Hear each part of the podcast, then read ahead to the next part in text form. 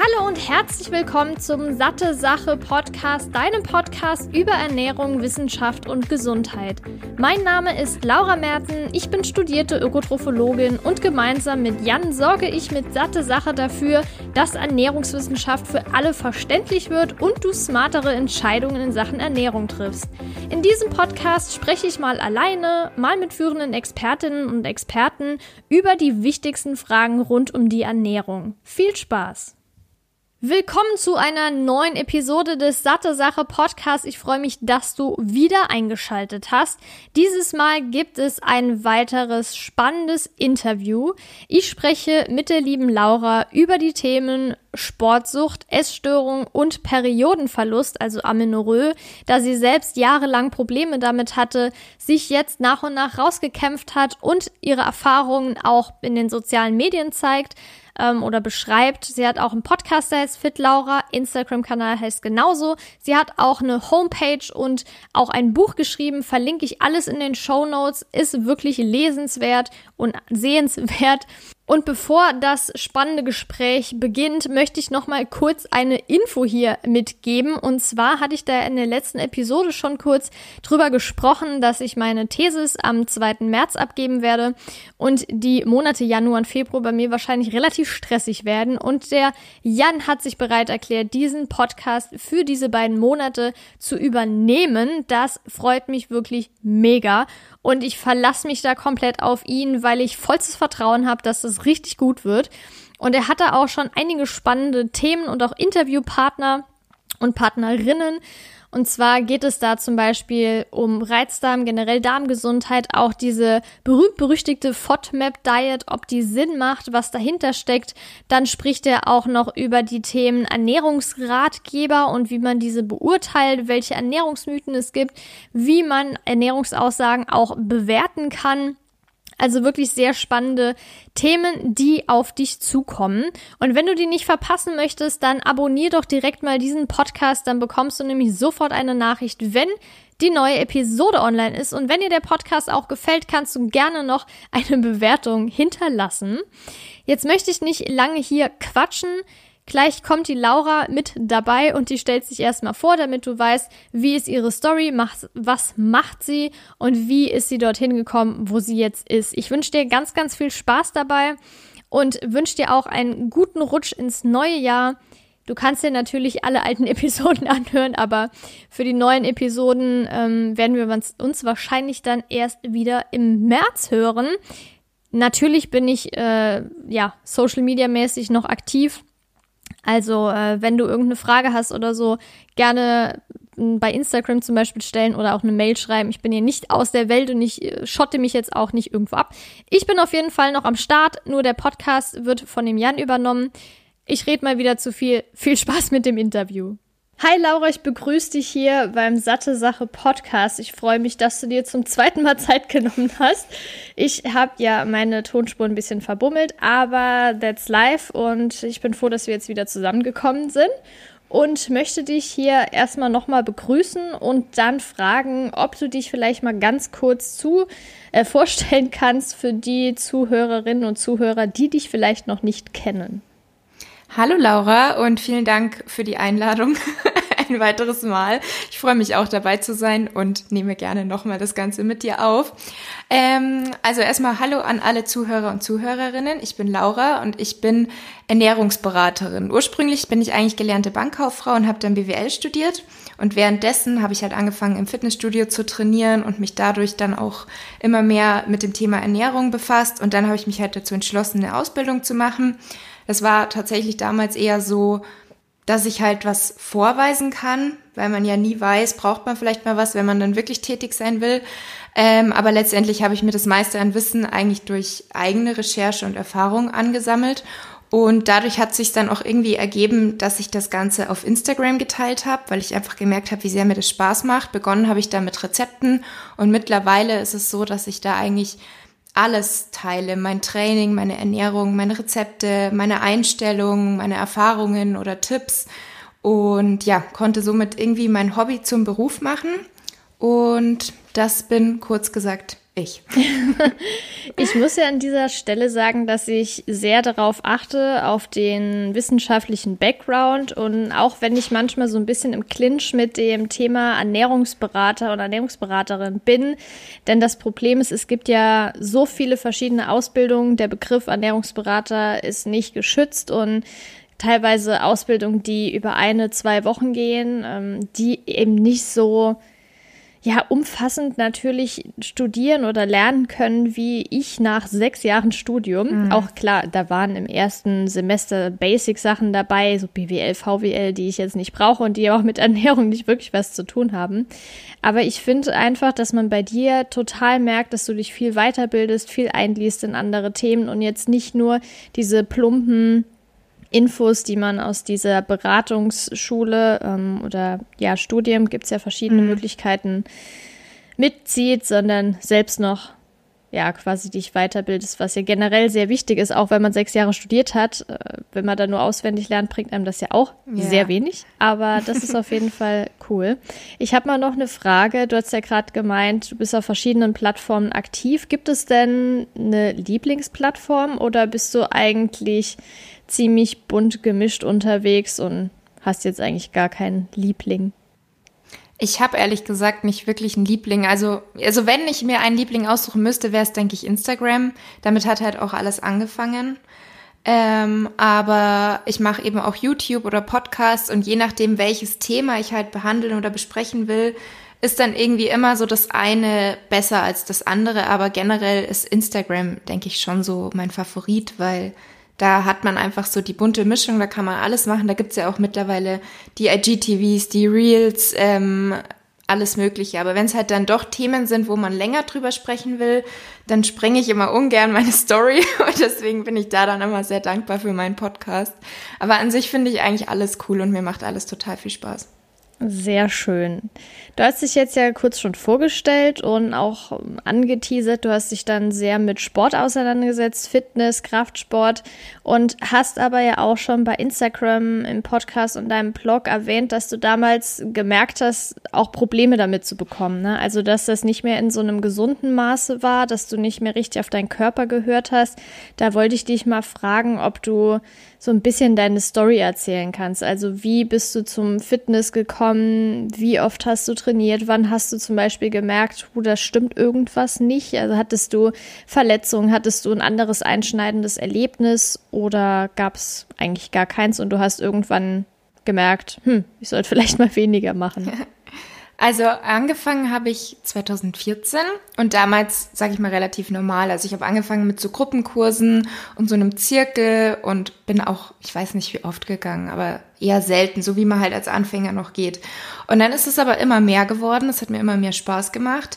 Irgendwann habe ich dann eben auch angefangen im Freihandelbereich mit eigenen ähm, Trainingsplänen.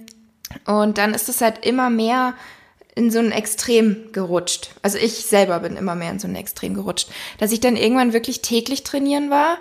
Ähm, jede Einheit musste auch aus meiner Sicht perfekt sein, sag ich mal. Also, dass ich mich wirklich gut und ausgepowert gefühlt habe, weil sonst habe ich mich irgendwie unwohl gefühlt. Und ähm, parallel ist halt auch die Ernährung genauso natürlich mitgegangen, weil das sollte natürlich immer beides parallel erfolgen. Also Ernährung ist ja mindestens genauso wichtig wie Training. Und da bin ich halt genauso in ähm, so ein Extrem gerutscht. Und ich wusste halt, noch nicht so viel, sondern ich wusste nur so oberflächliche Infos. Zum Beispiel Protein ist wichtig bei Fitness, bei Training, bei Muskelaufbau. Ähm, Fette habe ich irgendwie gedacht, die sind böse. Da ähm, wusste ich natürlich, dass jetzt ein Fett von Pommes was anderes ist als ähm, von Nüssen das Fett, aber ähm, wusste halt nicht, wie wichtig eigentlich die richtigen Fette für uns wären und dass man davon genug essen muss. Und dann ist halt irgendwie wirklich, ohne dass ich bewusst abnehmen wollte und ohne dass ich irgendwie eine Waage im Fokus hatte. Also ich habe nie so den Fokus auf eine Zahl gehabt, auf mein Gewicht oder sonst was oder auf meinen Körperfettanteil, sondern irgendwie ist halt so indirekt einfach mein Körperfettanteil gesunken, mein Gewicht ist gesunken und ähm, habe dann irgendwann halt auf eine Größe von 1,75 nur noch so 57 Kilo gewogen. Und jetzt, wenn ich jetzt diese Bilder sehe, dann sehe ich halt auch, dass das einfach auch nicht mehr sportlich aussah, sondern halt wirklich einfach auch schon zu dürr, dass man richtig gesehen hat, okay, da stimmt eigentlich was nicht. Aber damals war das halt aus meiner Sicht einfach so, ja, ich sehe fit aus, ich sehe sportlich aus und mir geht's ja auch super, weil mir ging's auch super. Ich hatte wirklich gar keine Symptome. Ich konnte im Training habe ich zum Teil, obwohl ich jetzt mehr wiege, wo man denken würde, ich bin stärker, habe ich zum Teil viel mehr ähm, Gewichte geschafft und von daher gab es keine Anzeichen, dass da irgendwas nicht stimmt oder dass ich mal eine Trainingspause machen müsste oder so. Und das Einzige, was dann eben war, war, als ich meine Pille abgesetzt habe, was ich aber einfach so gemacht habe, weil ich nicht mehr hormonell verhüten wollte. Also auch da hatte ich jetzt nicht irgendwie so typische Nebenwirkungen wie manche. Also ich habe sie wirklich gut vertragen, aber ich habe mich halt einfach dazu, dazu entschlossen, ich will anders verhüten. Und habe mir dann zwei Monate, nachdem ich sie abgesetzt habe, die Kupferkette einsetzen lassen und mein Frauenarzt meinte halt damals schon, dass es bei so schlanken und sportlichen Mädchen wie mir sein kann, dass es halt ein bisschen länger dauert, bis die Periode kommt. Ich soll erstmal noch Geduld haben und abwarten. Und die ist halt dann einfach nicht gekommen und insgesamt war sie halt dann für zwei Jahre weg und innerhalb von diesen zwei Jahren habe ich mich halt dann, also es gab Phasen, da habe ich das Ganze ignoriert, dass ich halt einfach keine Periode habe.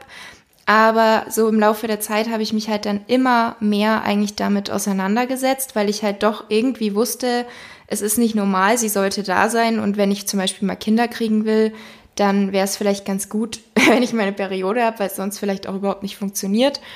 Und dann bin ich halt immer tiefer in dieses Thema eingestiegen und habe halt dann irgendwann so den Zusammenhang zwischen meiner Ernährung, meinem Essverhalten, meinem Sportpensum, meinem Gewicht und so weiter erkannt und ja, dadurch habe ich dann eben das Ganze ähm, so entwickelt, dass ich jetzt eine ganz andere Einstellung habe und auch mich anders ernähre, bewusster Sport mache und ja, das ist so meine Geschichte.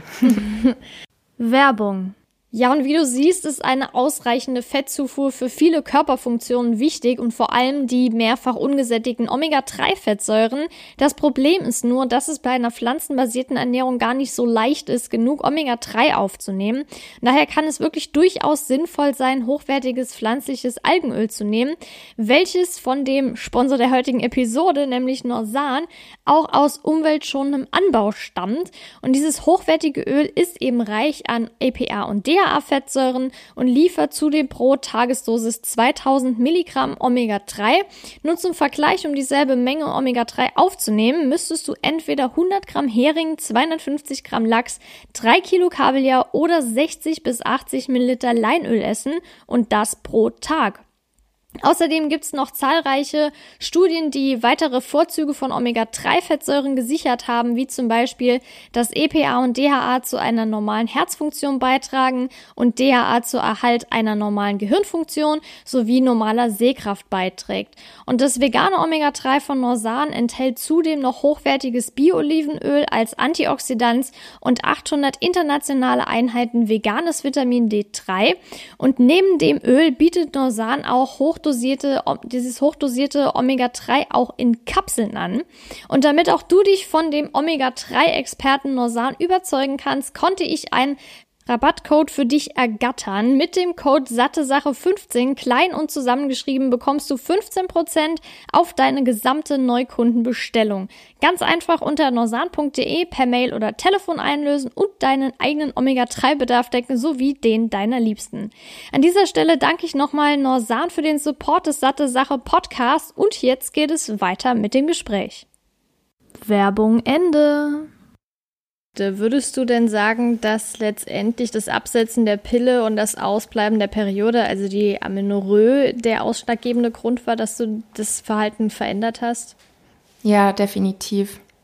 Okay, Weil, also, also bei, beim vielen ist es ja, also das ist ja immer super individuell. Bei vielen ist es ja auch so, dass die wirklich merken, sie haben ähm, Stimmungsschwankungen, sie bekommen Depressionen Haarausfall oder was auch immer. Da gibt es ja ganz viele Symptome, die darauf hindeuten können, dass da was mit den Hormonen nicht stimmt und das eben mit Gewicht, Sport, ähm, Sportpensum und so weiter zusammenhängt. Aber bei mir war echt erst dieser Periodenverlust so ein Zeichen. Weil es ist halt leider oft so, dass man ja erst immer was macht, wenn mm. irgendwas da ist. Und wenn man halt nicht, also wenn man halt nicht so in der Tiefe Bescheid weiß, was soll man denn auch machen? Warum soll man denn dann irgendwas ändern, wenn man ja gerne Sport macht und wenn es gut läuft? Ja, und ansonsten ging es dir ja auch gut, hast du gesagt. Genau, ja. Ja, ich glaube, das ist wirklich ziemlich problematisch, wenn, wenn es dem Körper an für sich gut geht nach außen, aber wenn dann wirklich was dazukommt wie Periodenverlust, das ja schon ein sehr ja, ich würde mal das als einschneidendes Erlebnis bezeichnen, gerade für eine Frau, du hast auch gesagt, problematisch mit Familienplanung, ähm, dass es auch zu Unfruchtbarkeit auf Dauer genau. kommen kann. Ich hatte ja auch die Pille abgesetzt, jetzt mittlerweile schon vor sieben Jahren und hatte auch fünf oder sechs Monate nicht meine Periode bekommen. Da wusste ich, dass es wahrscheinlich einfach hormonell bedingt ist. Aber nichtsdestotrotz war ich damals auch in einem, nicht so extrem wie bei dir jetzt, aber ich hatte schon fünf, sechs Mal die Woche Sport gemacht und hatte auch zum Beispiel ähm, einmal sehr, sehr starken Kraftsport gemacht und hatte danach so ein, ja, noch nicht richtig Blackout, mir war schwindlig und mhm. ich bin, was ich absolut nicht empfehlen kann, ähm, erkältet zum Sport gegangen. Also ich habe quasi ja. erkältet so eine richtig krasse Sporteinheit gemacht. Danach ging es mir super schlecht. Ich hatte, wie gesagt, Probleme mit Schwindel. Da bin ich nach Hause gegangen, wusste ja eigentlich, irgendwas stimmt nicht. Mein Körper sagt mir jetzt, da ist irgendwas ganz falsch, das solltest du nicht wieder machen. So dumm und naiv wie ich war, bin ich aber trotzdem zum Sport gegangen und habe nochmal so hart trainiert. Und danach, ich glaube, Tag später oder so, hatte ich den Blackout meines Lebens. Das hat sich über ein Jahr gezogen. Ich hatte verschiedenste neurologische Probleme. Ich hatte eine extreme Lichtempfindlichkeit. Ich habe zu Hause mit Sonnenbrille die ganze Zeit gesessen. Hab teilweise, wir hatten in der alten Wohnung Jalousien, hat die Jalousien teilweise noch zu. Mir war todesschwindelig. Das einzige, wann ich auf den Bildschirm gucken konnte, war in, also während dem Gehen.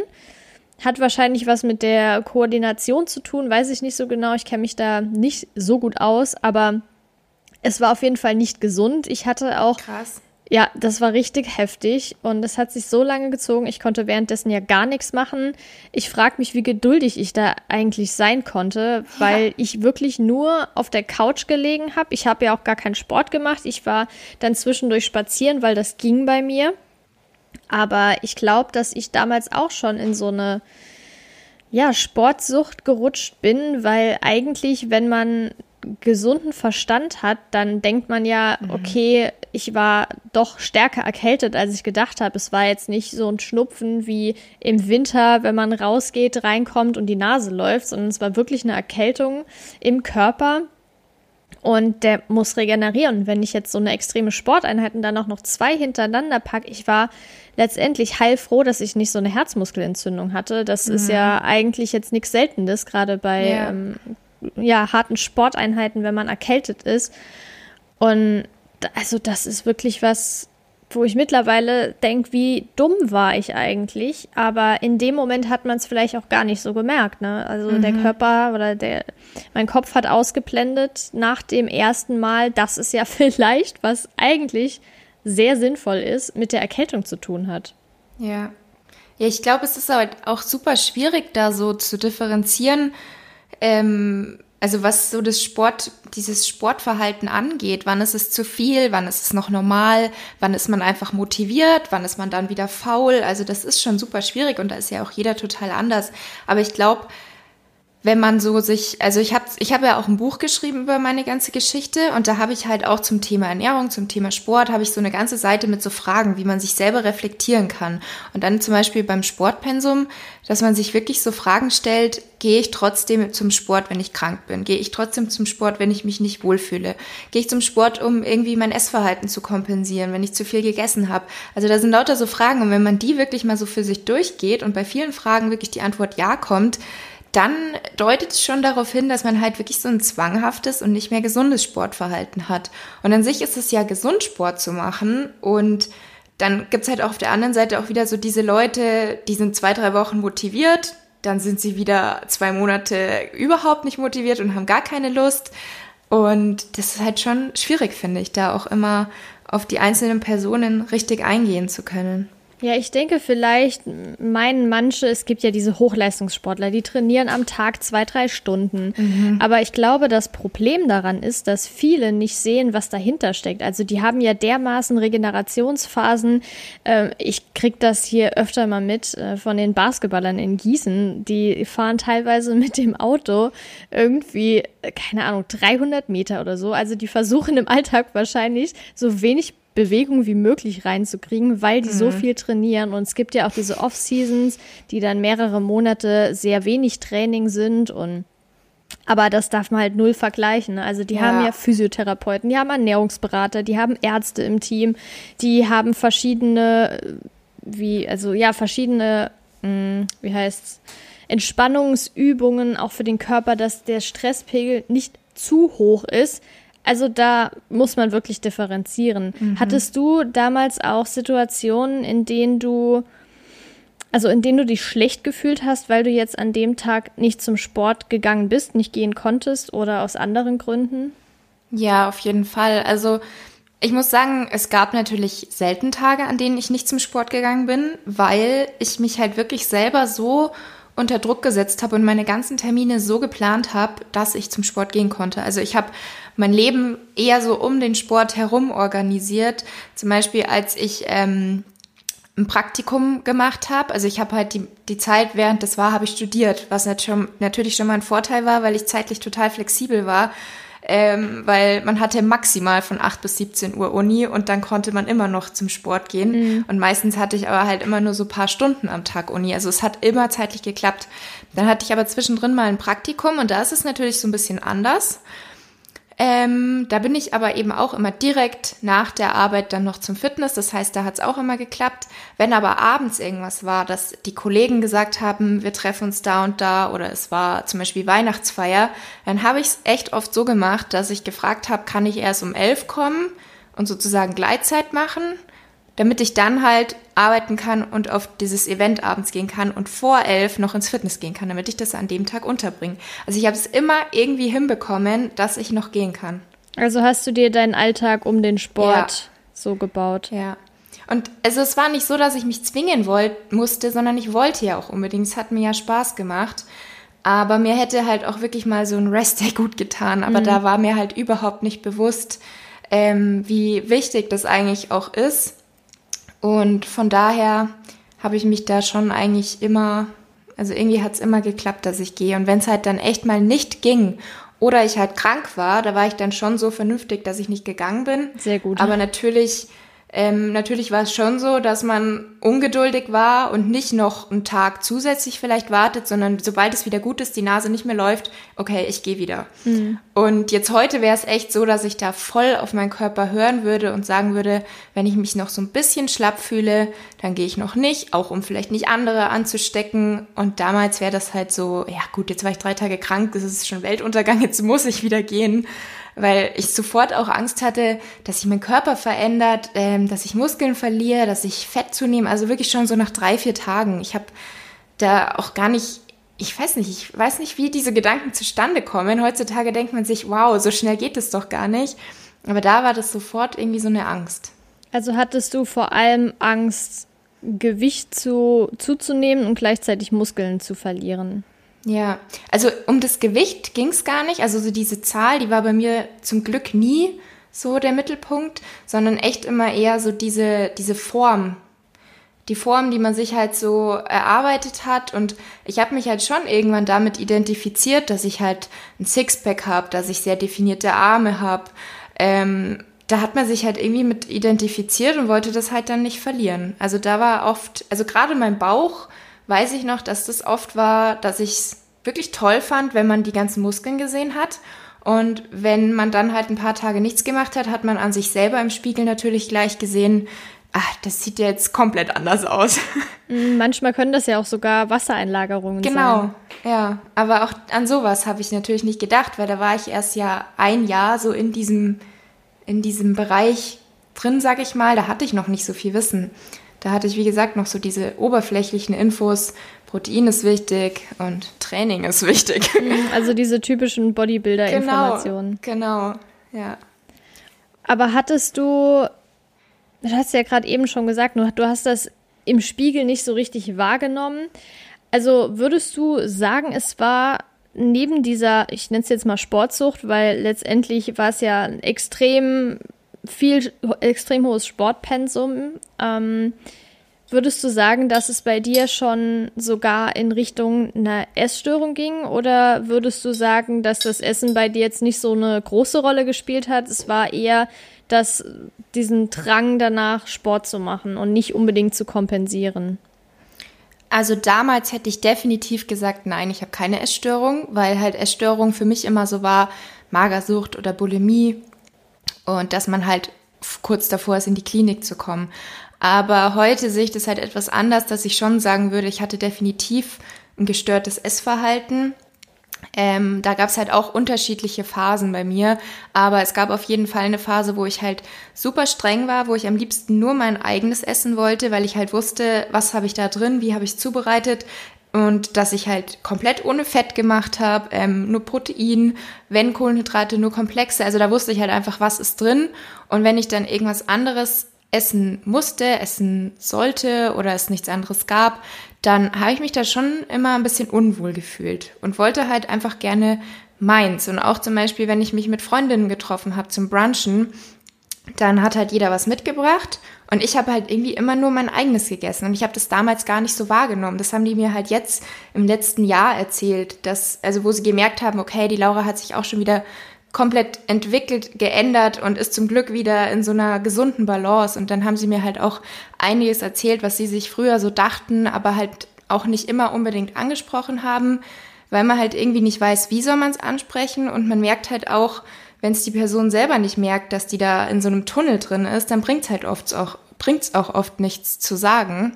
Genauso war es bei meiner Mama, der habe ich auch mal gesagt, wieso hast du denn eigentlich nie was gesagt, dass ich mal mehr essen soll, dass ich weniger Sport machen soll oder dass ich mal flexibler sein soll bei der Ernährung? Und sie meinte halt, sie hat schon ab und zu was gesagt, aber das ist halt überhaupt nicht bei mir angekommen. Und ich weiß es halt nicht mal mehr. Also ich habe das anscheinend so wirklich abgeblockt, mhm. dass ich mich nicht mal dran erinnern kann, dass manche Leute mir da vielleicht einen Hinweis gegeben haben. Und das ist halt, glaube ich, auch oft leider das Problem, dass man selber merken muss, dass man wirklich was ändert. Ähm, genau, also von daher würde ich schon sagen, dass ich ein essgestörtes Verhalten hatte, weil ich da mir viele Regeln auch selber so auferlegt habe und mich dann auch da selber unterbewusst unter Druck gesetzt habe, aber nach außen halt eigentlich so getan habe, ich brauche keine Süßigkeiten, ich brauche keine fettige Pizza, schmeckt mir eh nicht, braucht der Körper nicht, ist nicht gesund und heute habe ich auch immer noch die Einstellung, dass ich mich sehr gesund ernähren will, dass ich meinen Körper mit Nährstoffen versorgen will. Aber wenn ich jetzt Lust habe auf ein Eis, wenn ich jetzt Lust habe auf eine Pizza oder Pasta vom Italiener oder irgendwas, was halt in diese Kategorie in Anführungsstrichen ungesund zählt, und wenn ich es vertrage, dann gönne ich es mir halt trotzdem, weil es halt aber auch nicht der, der Hauptbestandteil meiner Ernährung ist. Hättest du dir im Nachhinein gewünscht, damals hätte dich jemand so richtig wachgerüttelt oder weil du dich jetzt nicht mehr so dran erinnern kannst, denkst du, es hätte nichts gebracht, auch wenn jemand dich so wirklich die ganze Zeit damit konfrontiert hätte? Ich glaube ehrlich gesagt, dass es nichts gebracht hätte. Mm. Und also das ist ja leider oft so, dass das, was von außen so kommt, nicht unbedingt ankommt und ich meine, bei mir ist es jetzt so gewesen, das waren zum Glück nur zwei Jahre und bei mir war es echt so, dass ich bei diesem Thema Periodenverlust, als ich erkannt habe, was das wirklich für ein Risiko ist, dass ich dann halt vernünftig geworden bin und alles geändert habe.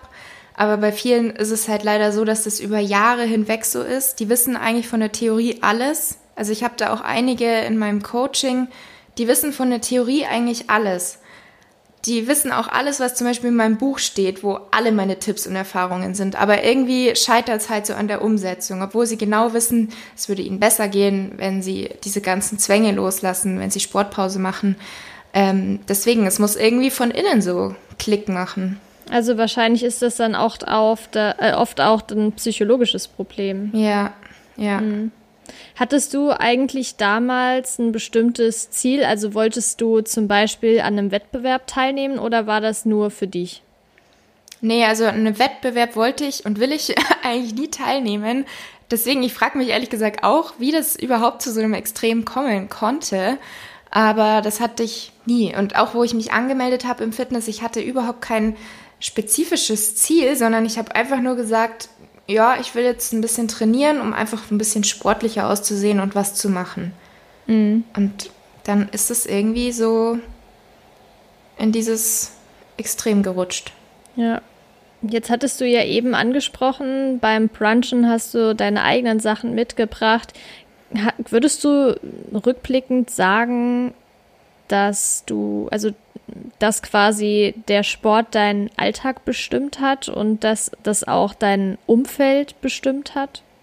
Ja, auf jeden Fall. Und also auch jetzt, auch jetzt bei dem Thema Brunchen, meine Freundinnen wussten schon, die Laura war entweder schon vor dem Brunch im Fitness oder sie geht noch danach. Also das war schon immer, also das war meinem Umfeld irgendwie schon so klar. Und dann hatte ich natürlich Freunde, die hatten mit Fitness gar nichts am Hut, die waren da nicht oder die waren in irgendeinem anderen. Und dann hatte ich aber eben halt auch einige Freunde, die waren im gleichen Fitnessstudio wie ich. Die habe ich halt da kennengelernt und die haben vielleicht auch ein ähnliches Sportverhalten gehabt. Das waren jetzt mehr Jungs. Da ist ja öfter so, dass die halt wirklich fünf, sechs, sieben Mal pro Woche sind. Ähm, aber so eine Zeit lang, also ich denke mal so für ein Jahr, hat es definitiv meinen Alltag bestimmt. Hm, das wäre nämlich jetzt auch eine Frage gewesen, ob du denkst, es gab damals, das klingt zwar immer so ein bisschen krass, aber als wäre bei dir auch so ein schlechter Einfluss von Freunden gewesen? Oder würdest du sagen, das kam wirklich nur von dir und das hatte jetzt nicht so eine Auswirkung, wenn jemand dich da gepusht hätte zum Beispiel? Ich glaube, das kam wirklich nur von mir. Mhm. Also ich habe ich hab meinen Freund im Fitness kennengelernt und natürlich waren wir dann zusammen immer trainieren. Aber ich war schon ein Jahr davor im Fitness und habe auch schon davor, dann bin ich schon so langsam in dieses Extrem gerutscht. Also es war wirklich so von mir alleine irgendwie. Okay. Und was hat dir letztendlich dann außer jetzt diese, diese Amenorrhoe geholfen, diesen Teufelskreis zu entkommen? Ich, also ich glaube wirklich, der Hauptfaktor war die Amenorrhoe, war dieses, als mir bewusst wurde, welche gesundheitlichen Risiken damit verbunden sind.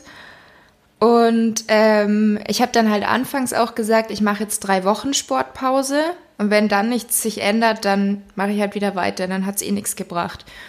Und ich habe dann in dieser Zeit mir das Buch No Period Now What gekauft das ist quasi, also es ist nicht vergleichbar mit dem Buch, was ich habe, weil ich halt mehr so auch, also die Hälfte ist wie so eine Art Tagebuch von mir und die andere Hälfte ist die Theorie. Und dieses No Period, No What, das hat halt eine Ärztin geschrieben, gibt's aber nur auf Englisch und da sind halt nochmal zusätzlich zu den ganzen ähm, theoretischen Sachen und auch Studien auch nochmal Erfahrungen von verschiedenen Frauen.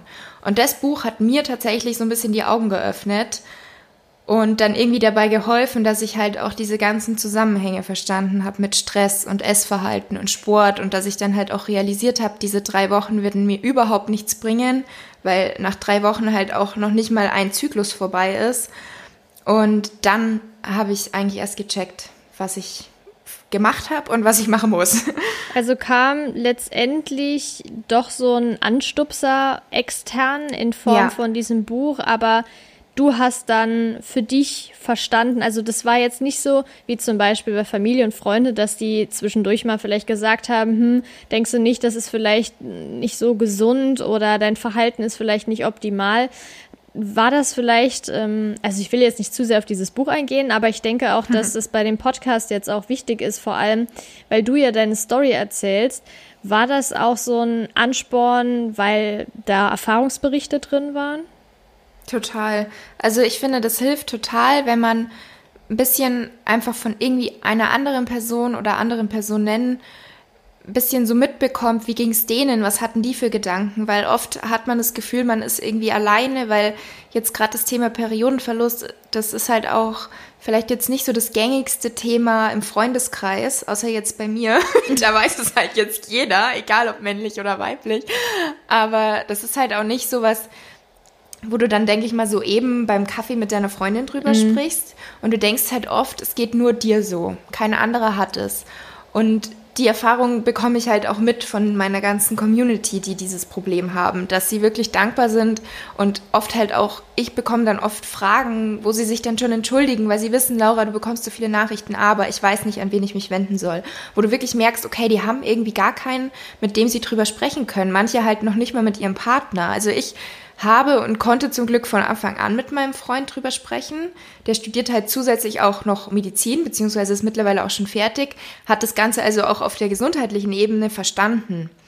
Weil wenn jemand jetzt gar nichts davon weiß und vielleicht irgendwie ein, ein Mann Maschinenbau studiert hat oder so, der weiß ja dann überhaupt nicht, wie funktioniert überhaupt der weibliche Zyklus, warum ist die Periode wichtig und warum muss sie jetzt zunehmen, ist doch total sinnlos, warum. Und da, ähm, glaube ich, hilft es sehr, wenn man da irgendwie ähm, so, eine, so einen kleinen Austausch hat oder einfach ein Buch hat, wo man schon mal lesen kann, wie ging es denen, wie, ja. Ja, das ist ja auch ist jetzt ein anderes Thema, aber auch dieser gemeinschaftliche Aspekt ähnlich bei zum Beispiel diesen anonymen Alkoholiker-Treffen mhm. oder generell bei Treffen, wenn man sich da zusammenschließt. Es war jetzt zwar anhand von Erfahrungsberichten und vielleicht jetzt nicht direkt in deinem Bekanntenkreis oder auch nicht besonders jetzt diese Treffen, aber ich kenne das auch. Ich meine, das ist ja so eine Art Inspiration, wenn ich dann von jemandem höre, es geht mehreren Leuten so und vielleicht ja. jetzt nicht nur unbedingt ein Erfahrungsbericht, sondern also dass man zum Beispiel denkt, ja, die hatte jetzt auch Probleme damit, was sehr schlimm ist und die gibt mir jetzt Inspiration, sondern zu sehen, da gibt es nicht nur diese eine Person, da gibt es mhm. zahlreiche Personen. Ja. Also das ist, glaube ich, dieser gemeinschaftliche Aspekt, deshalb schreiben dir wahrscheinlich auch viele, der dann letztendlich dir auch hilft und dich unterstützt. Mhm, total. Also würdest du auch Betroffenen raten, sich zusammenzutun? Weißt du, ob es, ähm, du hast ja auch gerade gesagt, du bekommst sehr viele Nachrichten, kannst wahrscheinlich nicht auf alle so schnell antworten. Aber gibt es denn bestimmte Plattformen oder außerhalb des Buches jetzt, das du erwähnt hast, die du empfehlen kannst, wo man sich austauschen kann? Also es gibt zum Beispiel auch von dem No Period Now What eine Gruppe bei Facebook. Mhm. Da schreiben natürlich die meisten auf Englisch, aber zum einen ist es eigentlich doch immer ganz gut verständlich. Man kann sich übersetzen lassen oder viele sprechen ja wahrscheinlich auch Englisch. Und ähm, ich selber habe jetzt keine Gruppe.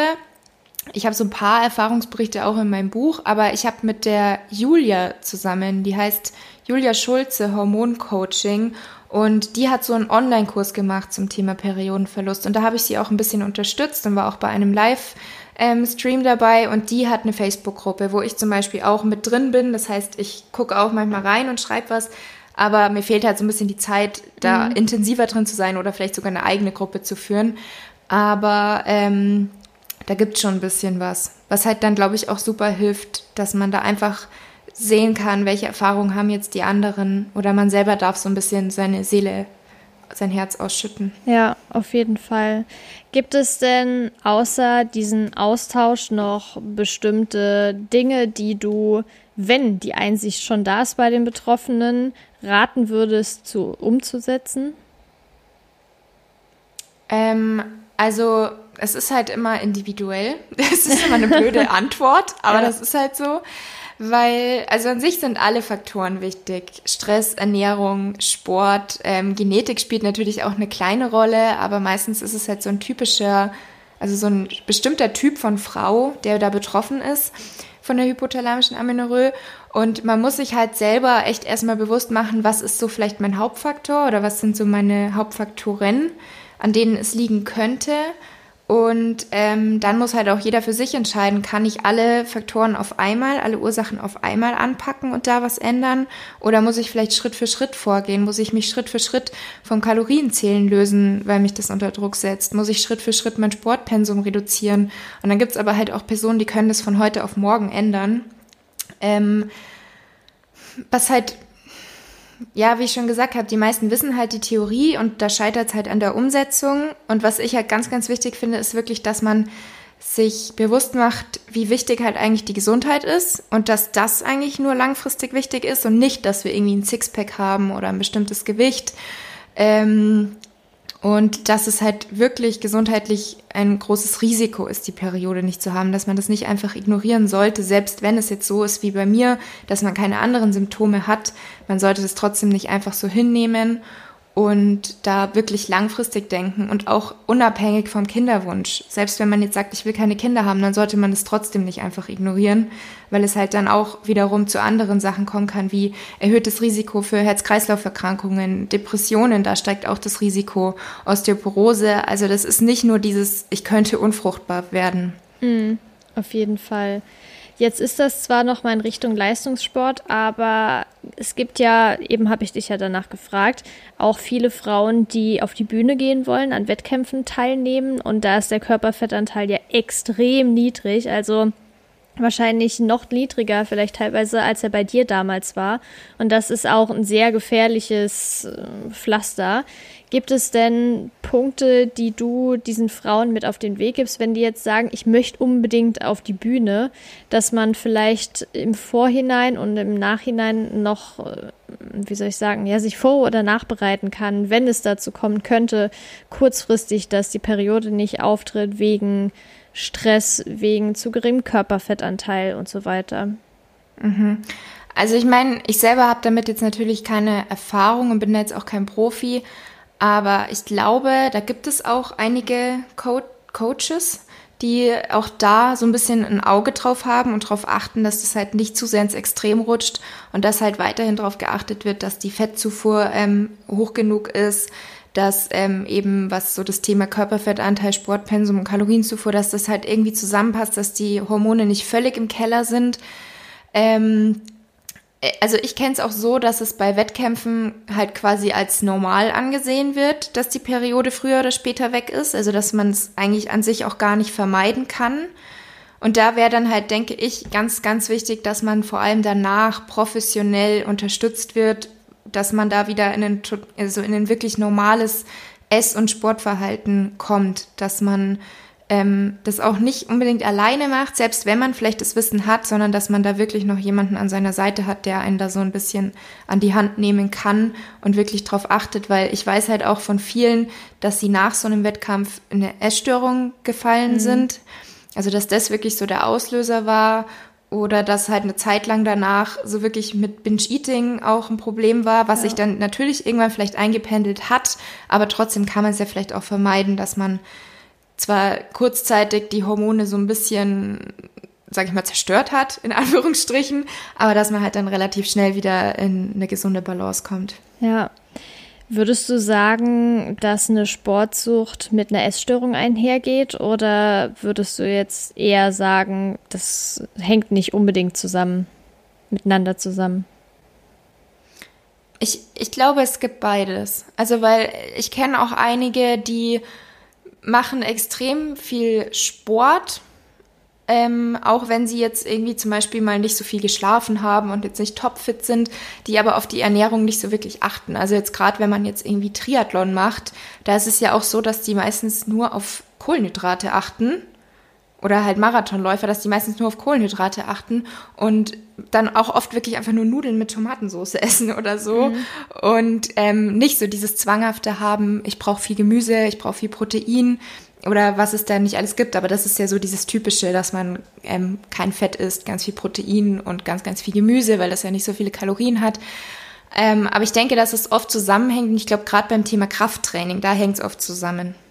Ja, habe ich auch das Gefühl. Also das ist ja jetzt nicht äh, abwertend oder so gemeint, genau. aber man sieht ja auch sehr oft bei vielen Fitness, ich sag jetzt mal Instagrammerinnen, weil da folgt man ja auch oft und die zeigen ja auch Bilder und was sie so im Alltag essen. Da habe ich leider auch oft das Gefühl, dass natürlich fit, wenn man Fitness macht, man ein bisschen strenger vielleicht auf die Ernährung achtet, als wenn man jetzt kein bestimmtes Ziel hat im Sinne von, ich will meine Figur unbedingt behalten. Aber das sehe ich leider auch total oft, ne? Also, dass da schon so in Richtung, also schon eine Essstörung vorliegen kann. Und man hört ja auch immer öfter, dass viele dann offen darüber sprechen. Sie haben das eingesehen und sagen, wenn sie jetzt reflektierend nochmal alles anschauen, was sie gepostet mhm. haben zum Beispiel, dass das nicht gesund ist. Und das hast du ja wahrscheinlich dann auch im Nachhinein gemerkt, ne? Weil du ja. hast ja schon vorher angefangen mit Instagram. Ja, genau. Also das war wirklich auch so, dass ich es erst rückblickend gesehen und gemerkt habe. Und ich meine, es spricht ja an sich auch nichts dagegen. Diese Rezepte, die ich jetzt am Anfang gepostet habe, das waren halt oft, wie ich schon gesagt habe, Rezepte mit ganz, ganz viel Protein, meistens Proteinpulver ähm, und eben keine Fette. Und auch schon viel Gemüse, was ja natürlich wichtig ist. Und an sich spricht ja auch nicht unbedingt was dagegen, aber es ist halt einfach zu extrem gewesen und gewisse Makronährstoffe, die halt auch wichtig sind, die haben halt einfach gefehlt. Und was ich auch, wie du gesagt hast, gut finde, ist, dass es viele gibt, die das einsehen, sich selber reflektieren können und zugeben. Aber auf der anderen Seite finde ich es halt auch eh super schwierig auf Instagram, weil ganz viele behaupten, sie sind aus der Essstörung raus mhm. und sind eigentlich noch tief drin. Da frage ich mich auch manchmal, ob ich das eigentlich nur erkenne oder ob das auch andere erkennen oder ob man das nur kann, wenn man selber ein bisschen so in der Situation mal war oder wenn man selber halt auch so manche Hintergrundinfos von Instagram weiß. Ähm, und da finde ich es auch super schwierig, weil halt man eigentlich sieht, dass das Essverhalten immer noch nicht normal ist oder dass gewisse Sachen, wo man eigentlich sagt, nach einer Essstörung oder wenn man noch drin ist, weil man ist ja eigentlich relativ lange noch drin. Man hat sie ja wahrscheinlich nie komplett weg in seinem genau. Leben, wenn man wirklich mal schwer krank war. Und ähm, bei manchen sehe ich halt einfach, dass die auf einem krass guten Weg sind und auch das super schön ihre Community vermitteln. Und bei anderen, da kann ich eigentlich nur den Kopf schütteln. Da muss ich eigentlich wirklich, kann ich mir eigentlich die Story nicht anschauen, weil ich mir denke, wow, du spielst dir selber was vor, du spielst den anderen was vor. Und das ist halt auch wirklich schwierig, da zu wissen, wer ist echt, wer ist nicht echt wer ist gesund, wer nicht und was sind da vielleicht sonst noch für psychische Erkrankungen dahinter, dass es überhaupt dazu kommt, dass man sowas, so Lügen vorspielt. Also finde ich sehr, sehr schwierig auf Instagram. Also das ist echt so eine gespaltene Plattform, finde ich. Also ich liebe sie und ich finde es richtig toll, da anderen Leuten zu helfen und es gibt auch super viele tolle Accounts. Aber es gibt halt auch gerade in der Fitnessbranche viele, wo ich es nicht so toll finde, ja. um es so auszudrücken. Ja, ich ja. glaube, das Gefährliche ist auch, wenn jemand kommuniziert, hey, ich bin aus der Essstörung äh, raus und wenn man objektiv drauf schaut, dann aber merkt, nee, bist du nicht. Und dann ja. aber Menschen, die wirklich starke, akute Probleme mit einer Essstörung haben, denken, ja, guck mal, die ist raus und das, was die jetzt mhm. macht, ist ganz normal. Aber letztendlich ist es auch nicht ganz normal. Ja, genau. Ja, ich glaube, das ist oft das Problem. Jetzt möchte ich noch mal ganz kurz ähm, auf alles Mögliche zurückkommen, so ein bisschen Fazit vielleicht auch mhm. abschließend machen. Und zwar hast du vielleicht ja so, ich sag jetzt mal drei bis fünf Punkte, die man sich die man einfach nutzt, um zu reflektieren. Du hast ja gerade eben gesagt, du hast in deinem Buch verschiedene Fragen. Gibt es denn drei bis fünf prägnante Fragen, die du jedem empfehlen kannst, mal zu überlegen oder zu beantworten, dass wenn man vielleicht noch nicht so eine Einsicht hat, wie man die dann vielleicht erlangen kann? Also was so das Thema Essverhalten angeht, finde ich erstmal ganz, ganz wichtig, dass man sich wirklich überlegt, verbiete ich mir bestimmte Lebensmittel? Also ist das wirklich für mich in so einer in so einer bösen schwarzen Liste, dass ich sage, die gibt's bei mir überhaupt nicht, nicht weil sie mir nicht schmecken, sondern weil ich einfach sage, die sind böse, die brauche ich nicht und die sind ungesund. Dann vielleicht auch so die Frage, ob sich die Gedanken ständig um das Thema Essen drehen, ständig um das Thema Sport, ständig um das Thema Figur, dass man immer seinen Körper optimieren will, dass man wirklich, ähm, also zum einen seinen Alltag nach dem Sport ausrichtet und aber auch die ganze Zeit darüber nachdenkt. Wenn man ihn jetzt nicht gerade treibt, dass man auch die ganze Zeit darüber nachdenkt und eigentlich von diesem Thema überhaupt nicht abschalten kann ob Essen so eine Art Belohnung oder Bestrafung ist. Also ob man da vielleicht so ein bisschen so was Emotionales auch mit verbindet. Auch da ist es ja dann oft so, dass man ein sehr gestörtes Essverhalten entwickelt, egal ob jetzt in die Richtung Belohnung oder Bestrafung. Also da würde ich auch immer wirklich schauen, dass man davon wegkommt. Da gibt es natürlich einige Tipps, aber auch da ist natürlich wichtig, dass man selber will und nicht nur die Theorie weiß. Ähm, und beim Thema Sport, wie ich halt auch schon gesagt habe, ob man eben bewusst darauf achtet, dass man Pausentage macht und dass man Restdays hat, weil man halt auch merkt, der Körper braucht und dem Körper tut's gut. Oder hat man eher so das Bedürfnis, ich muss jeden Tag trainieren, weil dann fühle ich mich sonst unwohl ähm, und brauchst vielleicht auch, um irgendwie Essen zu kompensieren, also Kalorien zu kompensieren oder bestimmte Lebensmittel auch zu kompensieren, wenn man was Ungesundes gegessen hat, wenn man irgendwo eingeladen war, dass man da immer sofort den Drang verspürt, ich muss jetzt Sport machen, vielleicht sogar Cardio, dass man extra Einheiten Cardio machen muss. Und das ist natürlich auch wieder schwierig, weil an sich ist es natürlich so, dass man sagt, wir waren jetzt eine große Runde wandern. Wir waren in den Bergen, also gibt's heute Abend ein richtig schönes Abendessen, um uns zu belohnen. Oder ähm, man hatte eine richtig gute Trainingseinheit und da geht man oft zum Beispiel danach mit Freunden Sushi essen, weil man sagt, ah ja, ähm, voll gut Beine trainiert, jetzt gehen wir Sushi essen. Das ist natürlich jetzt nicht gleich negativ, aber bei vielen ist es halt so eher so dieses, dieses diese negativen Gedanken im Kopf, dass man das Gefühl hat, ich muss damit jetzt was kompensieren und hätte ich jetzt nicht trainiert, dann dürfte ich das jetzt mhm. auch nicht essen. Und da muss man echt aufpassen, dass man da nicht in solche Gedanken reinrutscht. Und halt natürlich, ob man jetzt krank ist, ob man verletzt ist und trotzdem zum Training geht oder ob man da wirklich so vernünftig ist, dass man sagt, nein, ich warte jetzt, bis es meinem Körper wieder gut geht und dass man dann erst geht. Mhm sehr, sehr gut, sehr, sehr hilfreich. Vor allem, ich glaube, das sind wirklich wichtige Fragen, die sich jeder stellen sollte. Und das Thema ist ja jetzt auch nicht, dass äh, zum Beispiel die Frage gestellt wird, esse ich vielleicht zu viel zu viele Kohlenhydrate oder zu wenig Protein, sondern das ist ja wirklich, es kann lebensverändernd sein. Es ist super wichtig, das zu reflektieren, um auch gesund zu sein, sowohl mental als auch körperlich und von der Ernährung her. Und dass man auch weiß, Sport ist wichtig für die Gesundheit, aber Sport sollte jetzt nicht meinen Alltag bestimmen. Also ich sollte mhm. jetzt nicht meinen Alltag nach dem Sport gestalten müssen, sondern natürlich soll, also man sollte jetzt nicht sagen, ich bin die Woche ziemlich vollgepackt, ich mache jetzt gar keinen Sport. Letztendlich kann man immer mal 15, 20 Minuten, gibt ja auch richtig krasse Workouts, die wirklich reinhauen nach 15, 20 Minuten. Das kann man ja schon einbauen. Aber es geht ja primär darum, dass man Sport als Ausgleich sieht, dass man das nicht als Zwang sieht, sondern das tut mir gut, ich kann mich jetzt ein bisschen auspowern. Gerade wenn jemand viel sitzt im Alltag, ich zum Beispiel, ich bin dann froh, wenn ich mal so ein Workout machen kann. Und ich merke auch, wenn ich äh, fünf, sechs Tage nichts gemacht habe, weil ich entweder zu faul war und mir eingeredet habe, ich habe keine Zeit, da bin ich ja ganz ehrlich, dass ich dann auch zum Beispiel Probleme habe einzuschlafen, weil ich mich nicht ausgepowert habe. Also da wirklich ja. zu überlegen, mache ich das jetzt aus gesundheitlichen Gründen, dass ich mich ein bisschen auspowern kann, oder ist es wirklich schon eine Sucht, dass ich das machen muss und zwar sechs, sieben Mal die Woche? Ja, das finde ich auch. Also ich finde es zum einen sehr schwierig, das zu unterscheiden.